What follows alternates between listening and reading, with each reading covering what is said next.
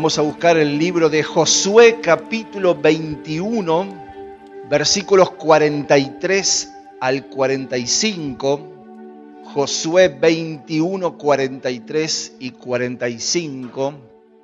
Leemos en el nombre del Señor de esta manera esta palabra entonces Josué 21, 43, 45 y dice, de esta manera dio Jehová a Israel toda la tierra que había jurado dar a sus padres, y la poseyeron y habitaron en ella, y Jehová les dio reposo alrededor conforme a todo lo que había jurado a sus padres, y ninguno de todos sus enemigos pudo hacerle frente, porque Jehová entregó en sus manos a todos sus enemigos. No faltó palabra de todas las buenas promesas que Jehová había hecho a la casa de Israel. Todo se cumplió. Vamos a leer juntos este último versículo que dice, no faltó palabra de todas las buenas promesas que Jehová había hecho a la casa de Israel. Todo se cumplió. Amén. Todo se cumplió. Y la Biblia dice en la carta de Hebreos capítulo 6 versículos 12 que cuando Dios nos da una promesa, esta se cumple cuando nosotros tenemos fe y tenemos paciencia. Fe y paciencia. Dice en Hebreos 6:12, sino imitadores de aquellos que por la fe y la paciencia heredan las promesas. Así que se requiere de fe, pero también de paciencia para alcanzar las promesas que Dios nos da a cada uno de nosotros. Amén. Ahora, Dios le había dado a Abraham una promesa, pero para que se cumpla, él debía salir de su tierra, de su país de donde había nacido. Dios le prometió un hijo. Dios le prometió descendencia le prometió bendecirlo y ser él mismo también de bendición. En otras palabras, Dios lo llenó a Abraham de promesas. Pero escuche bien, pasaron 25 años hasta que se cumplió la promesa del Hijo. 25 años esperando con fe y paciencia la promesa de un Hijo. Y a veces nosotros corremos una semana y ya queremos estar preparados para un maratón.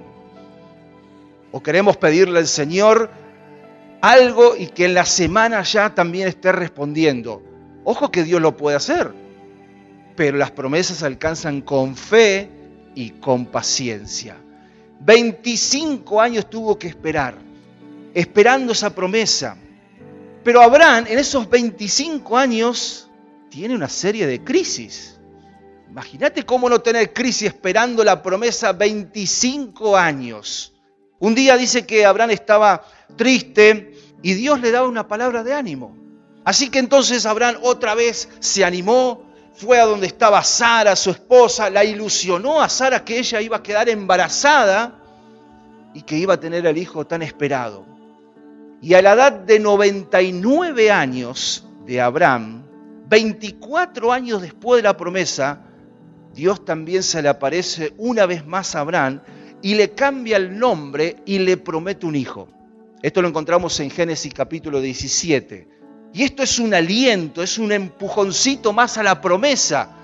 Faltaban meses todavía, pero estaba más cerca que antes. Así que Abraham le dice a Sara, no solo vamos a tener un hijo, sino que también Dios nos dio el nombre de Isaac para ponerle a nuestro hijo. Un par de meses después, dice la historia, que el Señor viene a la tienda de Abraham y se le aparece con tres ángeles, Génesis 18. Y le dicen que en nueve meses, estos tres ángeles, que eran tres personas personificados, en nueve meses ella iba a tener un hijo y Sara se rió. Sara se rió. Tenía 10 años menos que Abraham. Tenía 89 años más o menos cuando recibe la noticia de que iba a tener un hijo. ¿Saben qué es esto?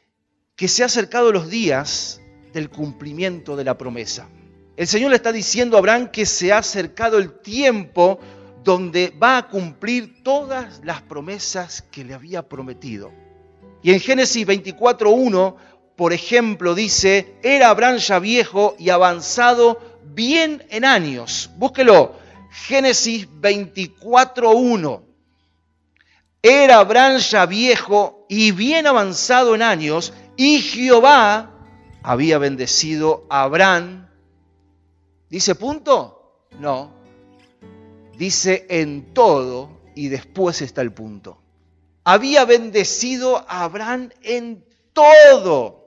Dios le cumplió todo.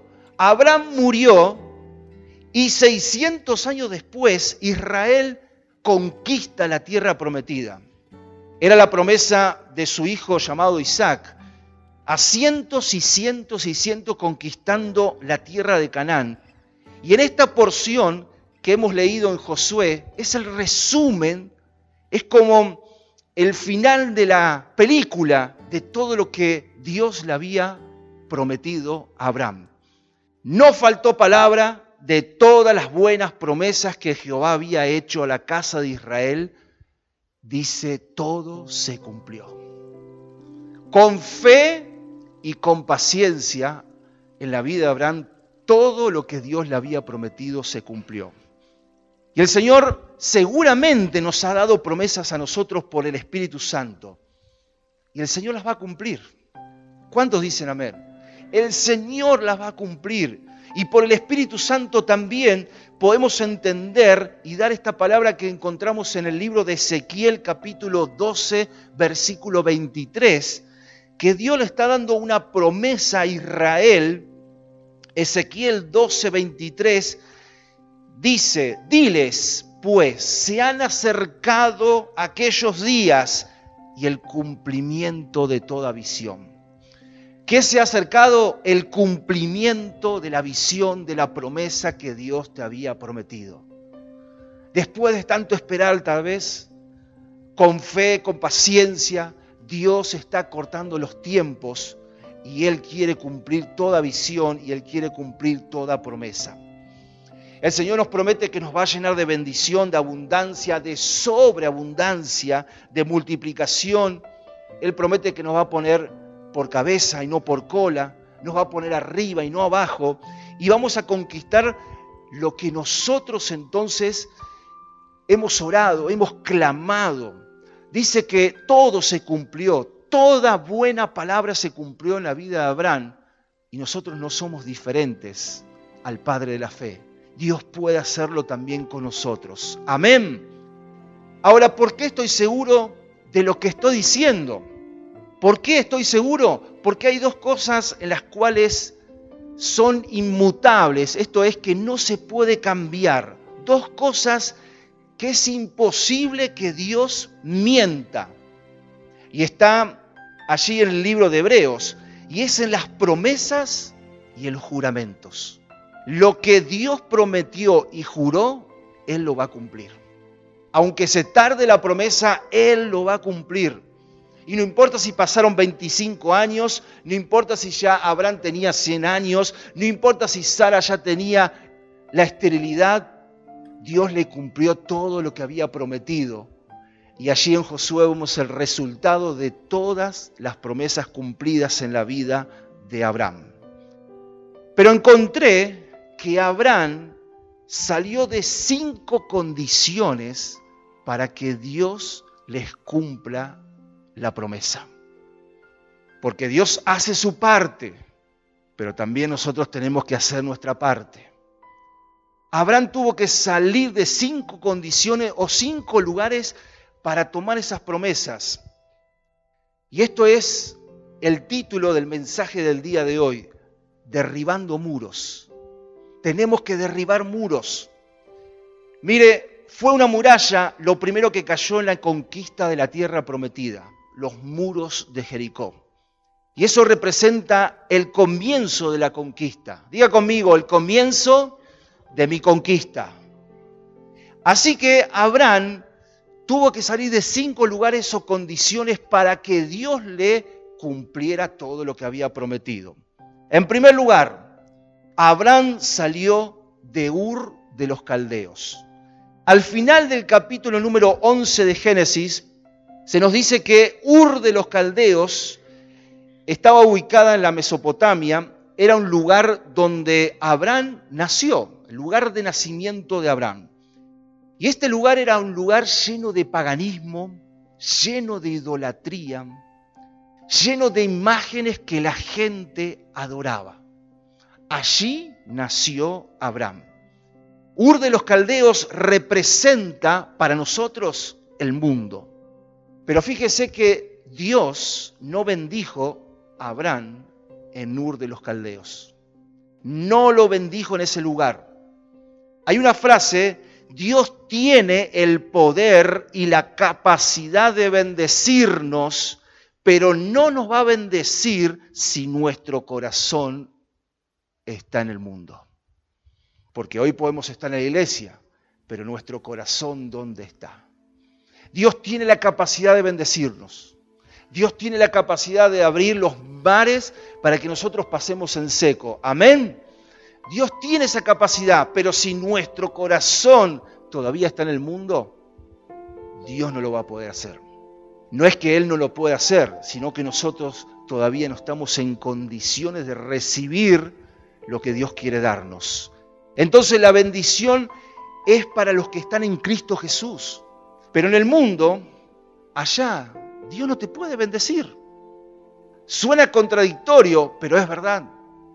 En el mundo Dios no nos puede bendecir.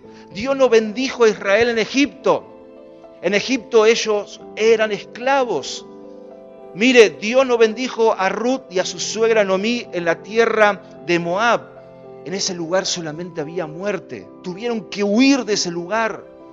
Entonces Egipto era esclavitud. Moab era muerte. Ur de los caldeos, una tierra llena de paganismo, de idolatría. Pero cuando Dios los sacó de ahí a ellos y ellos obedecieron, allí vino la bendición. Allí vino el cumplimiento de las promesas para estas personas. Dios los prosperó, Dios los engrandeció, Dios les cumplió las promesas. Por eso nosotros tenemos que salir de ese lugar. No esperemos la bendición en Nur de los caldeos, no esperemos la bendición en el mundo. La bendición está en la tierra que Dios quiere darte, no en la tierra en que vos querés estar. Amén. La bendición está en la iglesia, está en el cuerpo de Cristo, está en el pueblo de Dios, con los redimidos del Señor. Allí Dios envía bendición y vida eterna. Entonces así que el primer lugar donde Abraham tuvo que salir es de Ur de los Caldeos.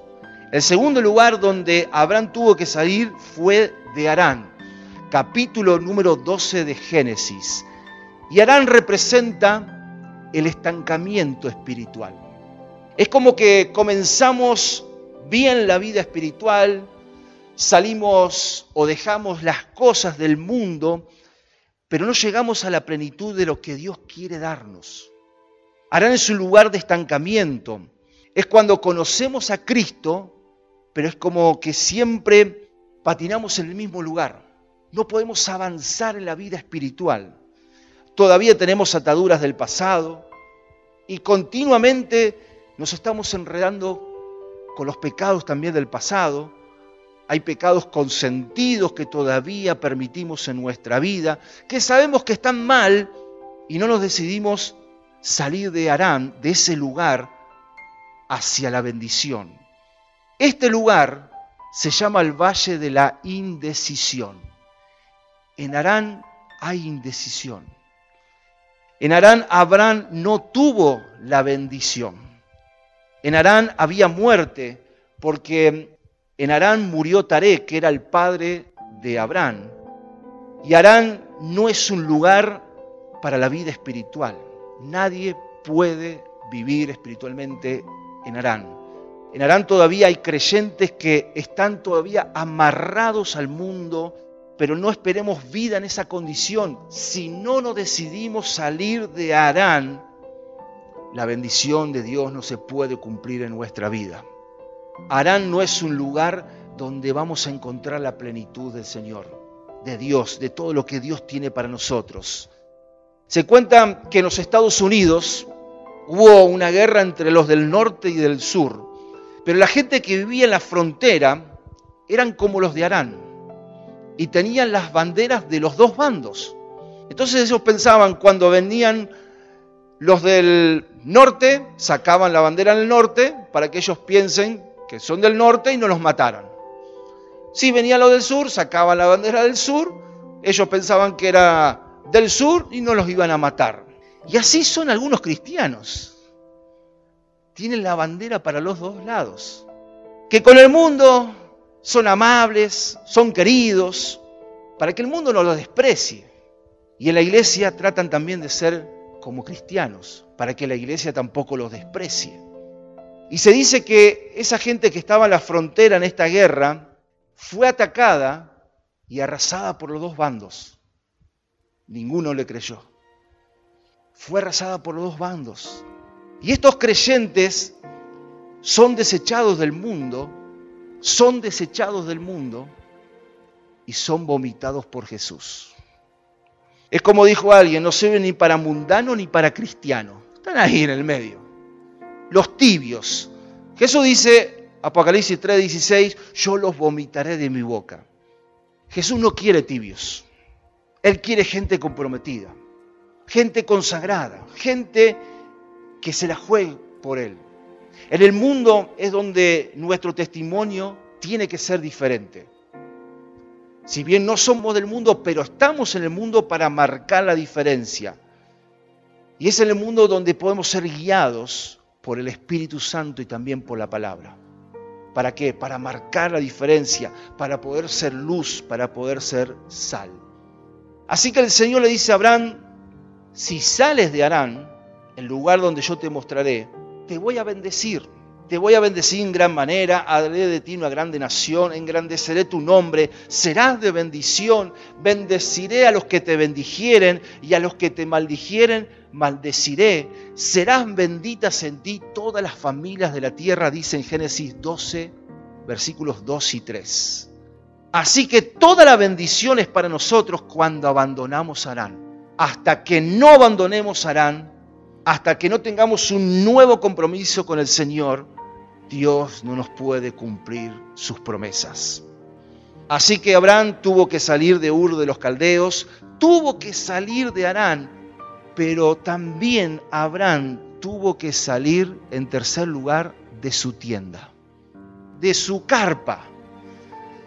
Génesis capítulo 15 nos habla de esto, porque aunque ya no estemos en Arán, decimos, ya no estamos en el mundo, el mundo quedó atrás, Ahora somos de Cristo, no somos más tibios, somos calientes, tenemos un nuevo compromiso del Señor, pero todavía no vemos la bendición.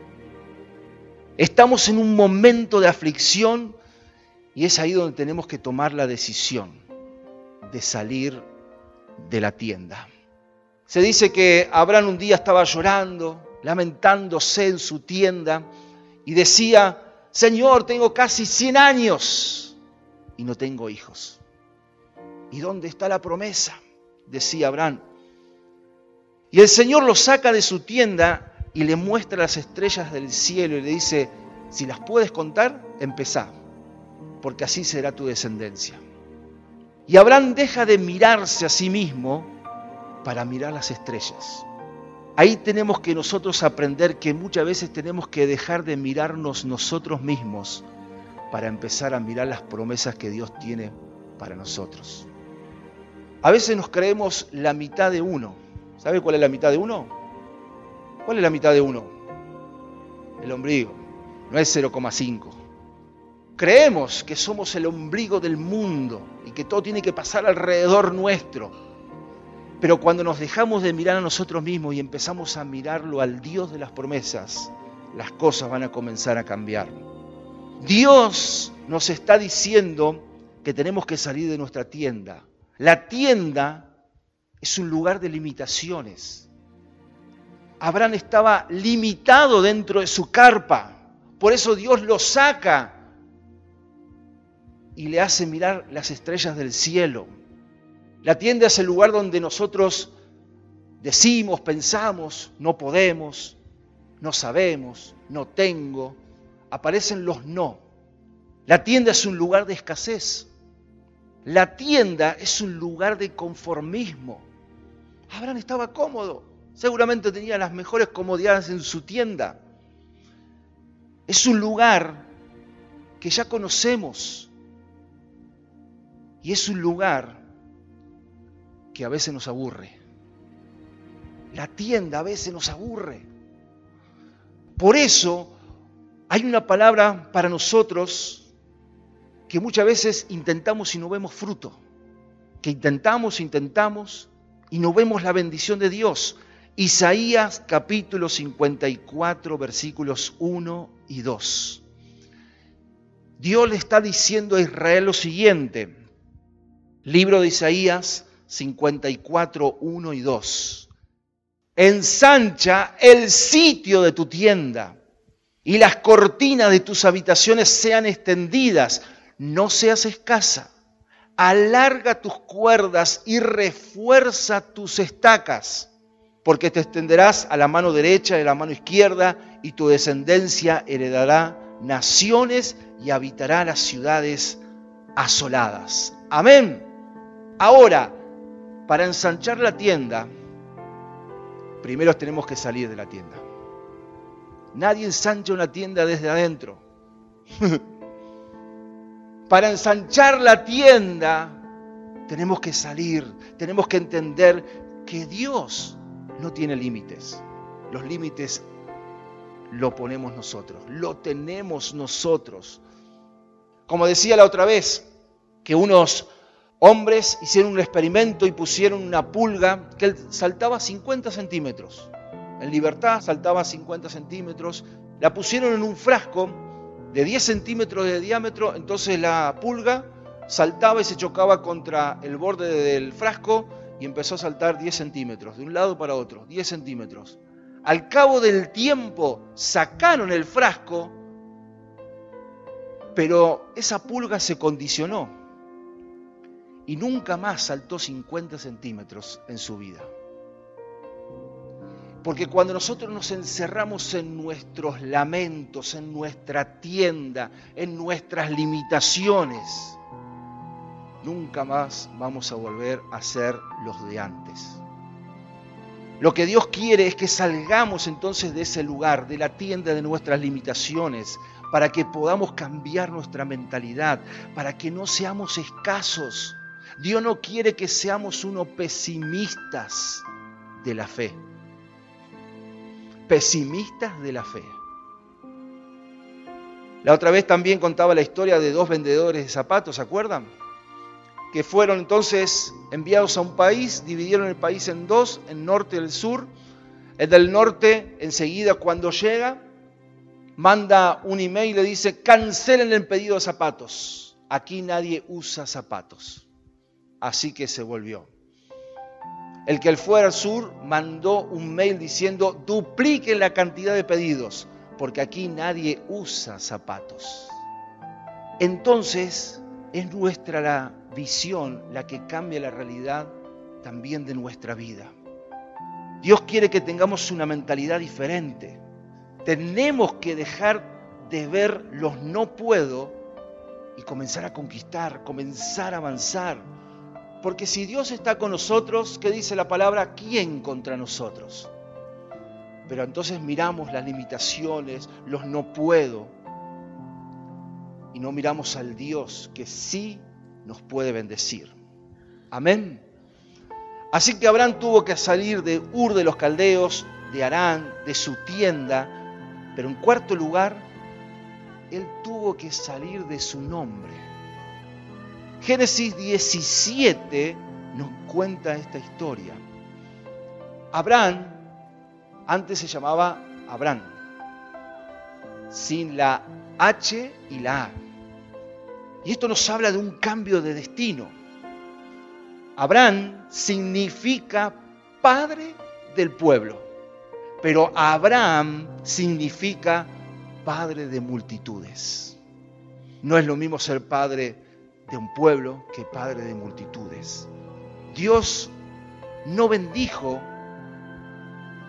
a Abraham, sino lo bendijo a Abraham, al padre de multitudes.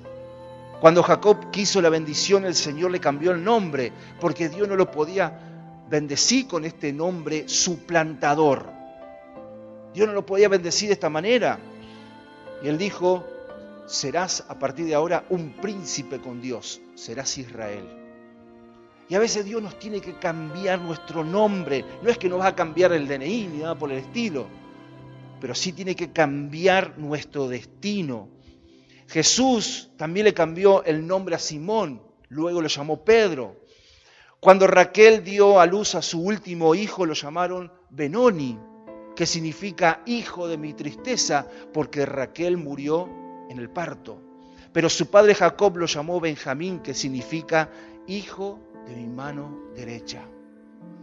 Y Dios quiere darnos un nuevo nombre.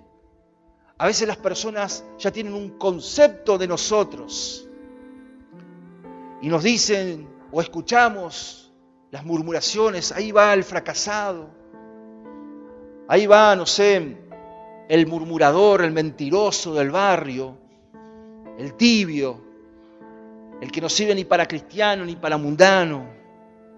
¿Y cuántas cosas más la gente puede decir? Pero siempre Dios nos quiere cambiar el nombre con el testimonio, esperando las promesas con fe, con paciencia. Y que la gente misma después vea el cambio en nosotros y después diga, mira aquel que andaba borracho todo el santo día, hoy está predicando la palabra de Dios. Allí va el ungido, allí va el que está lleno del fuego de Dios. Entonces, Dios nos tiene que cambiar también nuestro nombre. Él tiene que cambiar nuestro destino. Dios tiene que hacer algo con nosotros, tiene que cambiar nuestra mentalidad. Así que Abraham tuvo que salir de Ur de los Caldeos, tuvo que salir de Arán, de su tienda, de su nombre, y por último también tuvo que salir de al lado de Lot, su sobrino, su querido sobrino que siempre lo metía en problemas. Capítulo 19 de Génesis nos habla de esto. Lot representa el pasado, la voz del pasado. Estamos tranquilos y de repente viene un pensamiento ¿Te acordás? ¿Te acordás lo que hacías cuando estabas en el mundo? ¿Será que Dios te ha perdonado? ¿Te acordás las cosas que hiciste? ¿Será que Dios verdaderamente te ha perdonado? Lot es el pasado que todavía te ve como éramos sin Cristo. Lot es el pasado que todavía te ve como eras sin Cristo. Pero la palabra Lot también significa venda o velo. Y hay gente que nos quiera vendar. Hay gente que nos quiere entonces que nosotros vivamos en esas limitaciones. No nos quiere ver alegres, contentos, victoriosos. Y hay gente que nos dice, tú no puedes hacer esto, tú no tienes la autoridad. ¿Cómo vas a predicar de Cristo después de tener una vida desastrosa como la que tuviste? después de destruir familias. No tiene testimonio. ¿Y cuántas cosas más nos puede recordar? Y no solamente el enemigo, sino también la propia gente. Pero quiero decirte que si tenemos autoridad, y esa autoridad la tenemos en el nombre de Jesús. Todas las cosas viejas pasaron y aquí son hechas nuevas. Pablo decía, olvido lo que queda atrás y prosigo a lo que está adelante. Por eso tenemos que dejar atrás nuestro pasado. El pasado que no podemos cambiar, el pasado que no podemos modificar, el pasado que se lo tenemos que entregar una y otra vez al Señor. Y cuando alguien venga a recordarte tu pasado, Vos tenés que venir y recordarle tu presente en Cristo Jesús. Amén. Entonces la pregunta es, ¿cuántos quieren la bendición? Amén. ¿Cuántos quieren que Dios nos cumpla las promesas? ¿Cuántos queremos derribar muros, Tenemos que estar comprometidos con el Señor, tenemos que estar consagrados a Él y tenemos que hacer estas cosas que también hizo Abraham. Por eso no tenemos que quedarnos en Ur de los Caldeos, en Arán, en la tienda. No te quedes con el viejo nombre, no te quedes ni con los Lot. Tenemos que ir por la bendición, tenemos que derribar muros en el nombre de Jesús. Te cuento la última historia y ya estamos orando. Se dice que Francisco Pizarro es el que descubrió el Perú. Y sus soldados que iban con él antes de llegar a Perú, empezaron a murmurar entre ellos acerca de devolverse.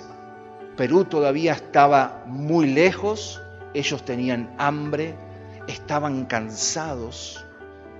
Así que Pizarro cuando escuchó estas cosas, se dice la historia que él tomó su espada, hizo una línea con su espada en la tierra y les dijo a sus soldados, allá en el norte Está el hambre, está la derrota y están los fracasados. En el sur está Perú con todas sus riquezas. Y sus soldados dicen que entendieron y se acabó la división. Siguieron adelante hasta que conquistaron al Perú. Y nosotros hoy podemos tomar la espada del Espíritu, que es la Biblia, y también podemos hacer una línea en nuestra vida espiritual. Y decir, allá en Ur de los Caldeos está el mundo, el mundo con sus derrotas, está el mundo con sus idolatrías, está el mundo con sus llantos, con sus tristezas, con sus mentiras. Allá estarán con la muerte, las indecisiones, estarán con el estancamiento espiritual.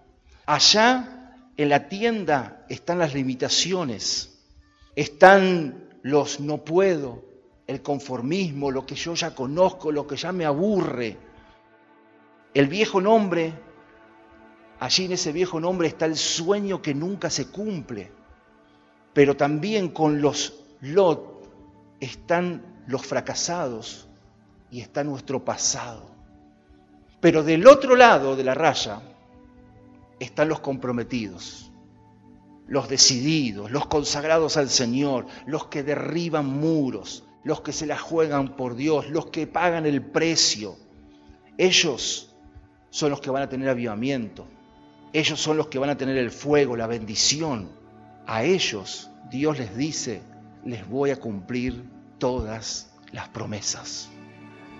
No faltó de todas las buenas promesas que Jehová había hecho a la casa de Israel, todo se cumplió. Y no sé cuánto tiempo va a pasar, pero Dios sí lo va a hacer. Dios sí lo va a cumplir. Y nosotros elegimos o allá o acá.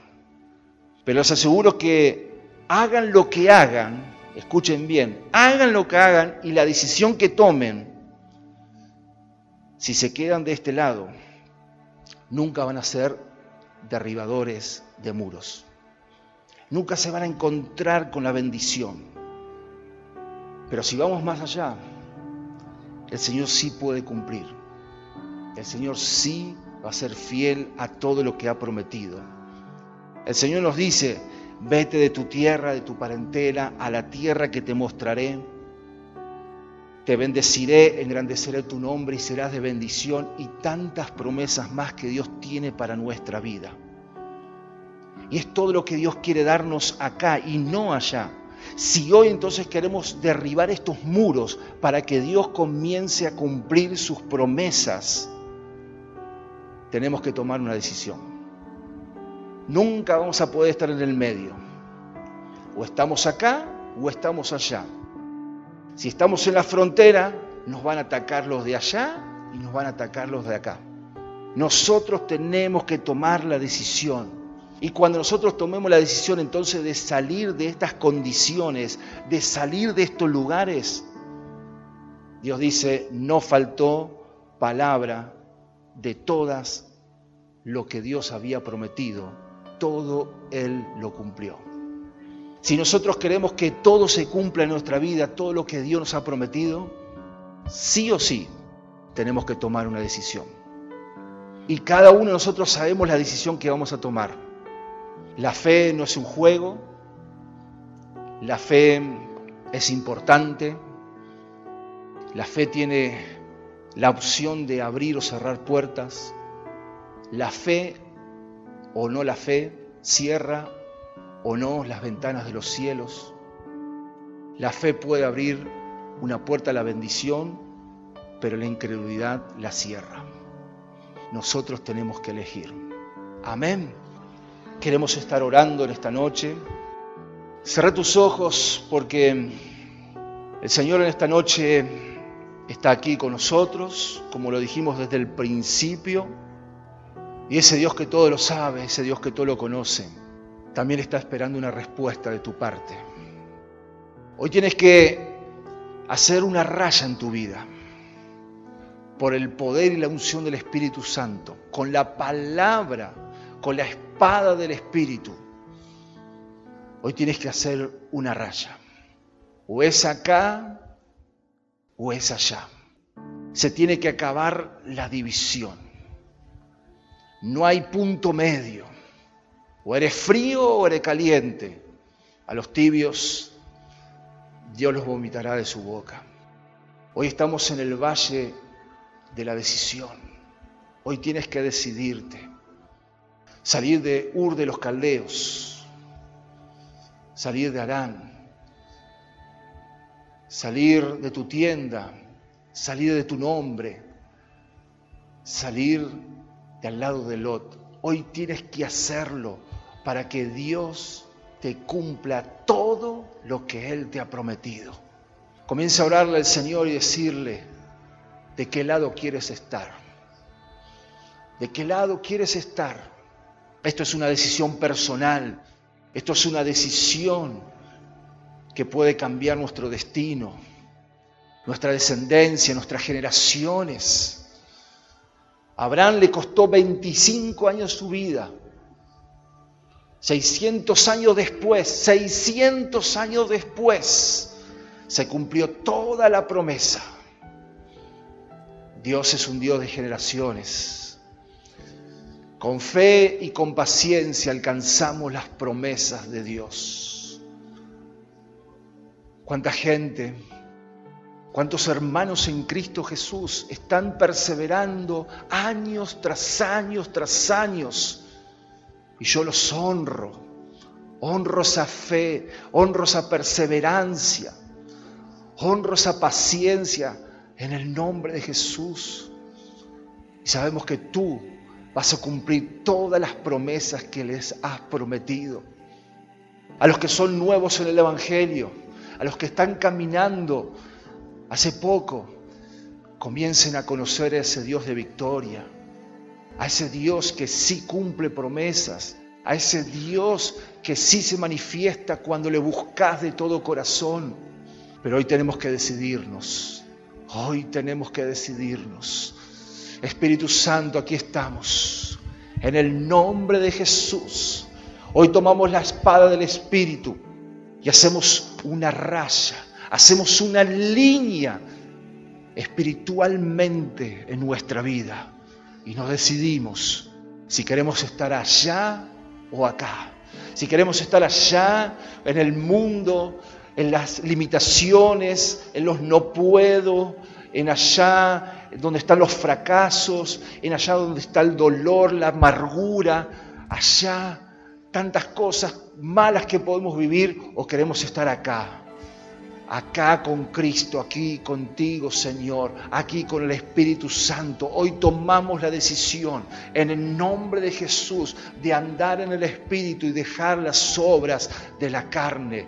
En el nombre de Jesús, Espíritu Santo, en esta noche, obra, obra en cada persona. Obra, Señor, a todas las personas que tú has traído, Señor, hasta este lugar. Señor, Obra, obra en toda persona que va a oír este mensaje en el nombre de Jesús. Espíritu Santo, Señor, obra, obra espiritualmente en cada uno de nosotros.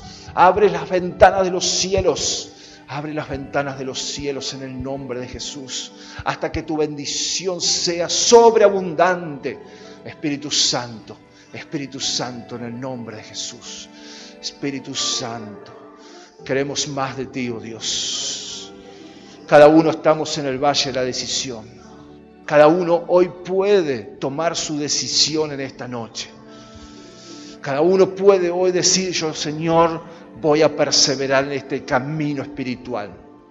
Voy a creer, voy a hacer lo que tenga que hacer para poder, Señor, entender que tú vas a cumplir todo lo que me has prometido. En el nombre de Jesús, Señor. Bendice todo lo que has prometido para la iglesia.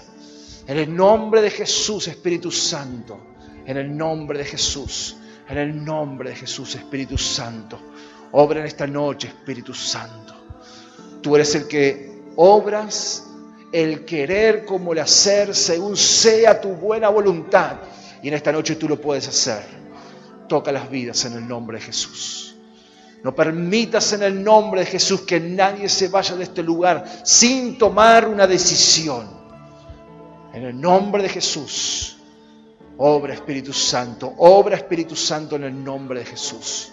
Espíritu Santo toca, ministra Espíritu Santo, manifiesta tu gracia una vez más en medio de nosotros. Queremos más de ti, Señor, y queremos cada día ser transformados. Queremos tener un mejor testimonio. Queremos ser luz y sal para que muchos, Señor, accedan a la salvación gratuita que tenemos en Cristo Jesús. Señor, a ti sea toda la gloria, a ti sea toda la honra. Y Espíritu Santo, te pedimos que tú nos sigas hablando aún esta semana. Te pedimos que tú nos hables de diferentes maneras para que podamos seguir siendo decididos. Gente comprometida, gente que busca la bendición, gente que lucha por lo que quiere alcanzar. En el nombre de Jesús, Espíritu Santo, sea toda la gloria, sea toda la honra para ti en el nombre que sobre todo nombre, en Cristo Jesús. Amén y amén y amén. Que no te pueda ver, seguro puedo estar de que tú me escuchas y en el silencio de tus labios cultivé la fe que deseaste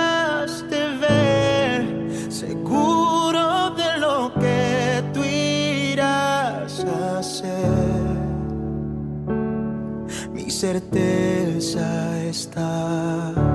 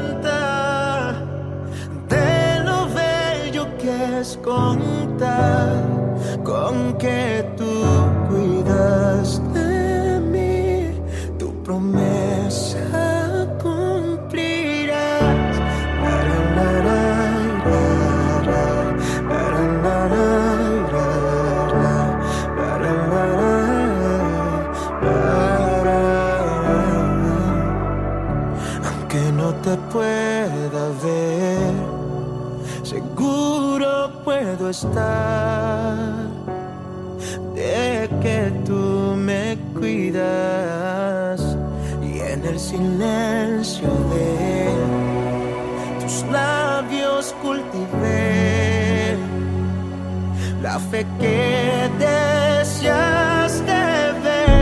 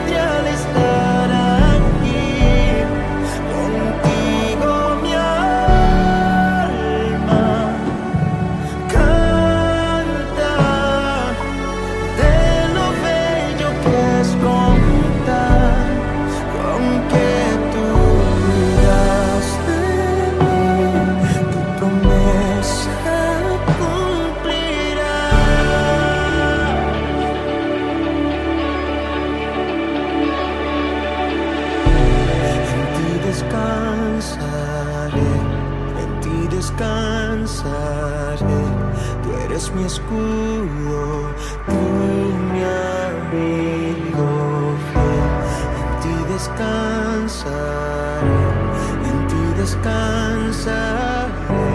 Tú eres mi escudo, tú mi amigo fiel, en ti descansaré.